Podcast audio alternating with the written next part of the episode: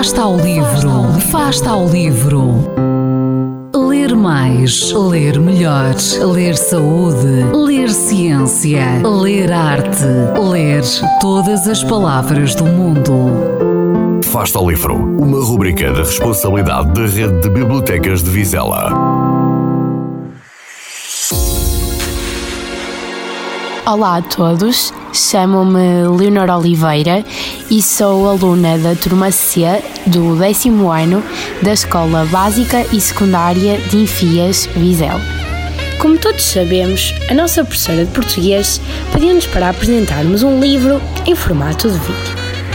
Ao início fiquei um pouco reticente quanto a isso e não sabia qual o melhor livro para apresentar.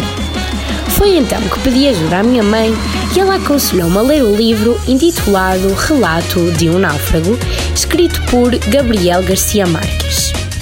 No início, considerei o título um pouco estranho e talvez um pouco irrealista.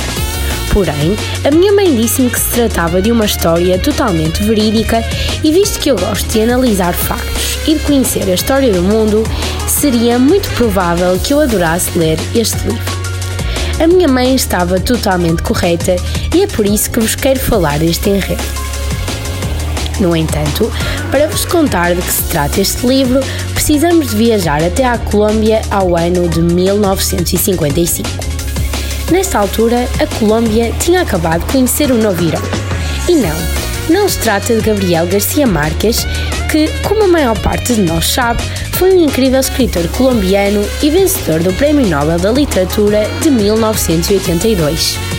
Mas sim de Luís Alejandro Velasco. E vocês perguntam, mas que raio ele fez para ser considerado um herói?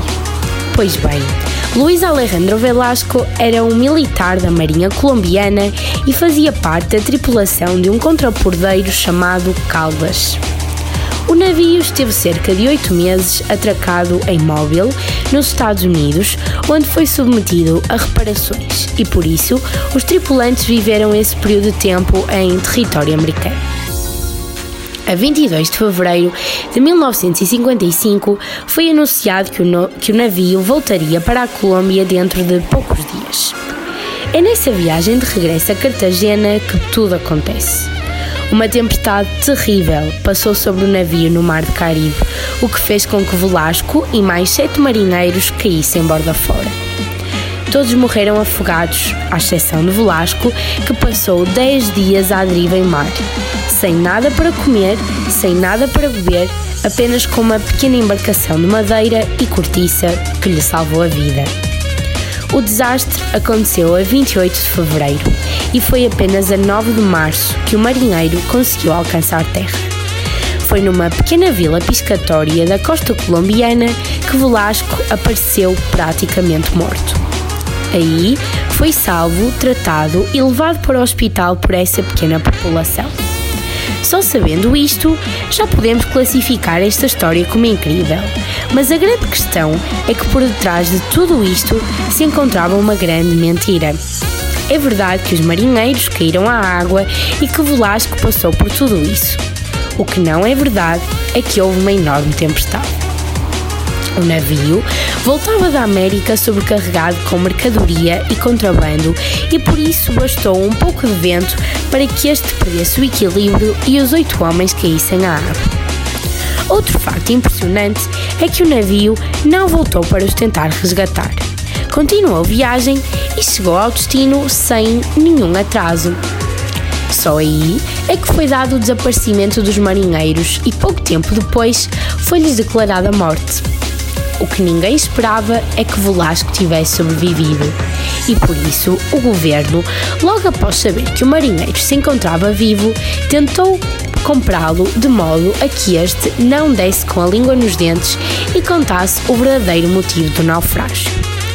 Aí começaram as condecorações feitas a Luís Alejandro Velasco e as ofertas de dinheiro para entrar em campanhas de publicidade. Luís começou a ser visto como herói, mas o seu tempo de fama extinguiu-se rapidamente e foi aí que ganhou coragem para procurar um jornalista que fosse capaz de o ouvir e de publicar o seu testemunho sobre as verdadeiras causas do acidente. finalmente entra Gabriel Garcia Marques. A história foi publicada por partes durante 14 dias consecutivos no jornal El Espectador e foi um choque total para todo o país. As pessoas disputavam a sua compra e a circulação deste subiu para quase o dobro. 15 anos depois desta tragédia, em 1970, Gabriel Garcia Marques voltou a reunir os relatos do marinheiro e lançou o livro Relato de um Náufrago.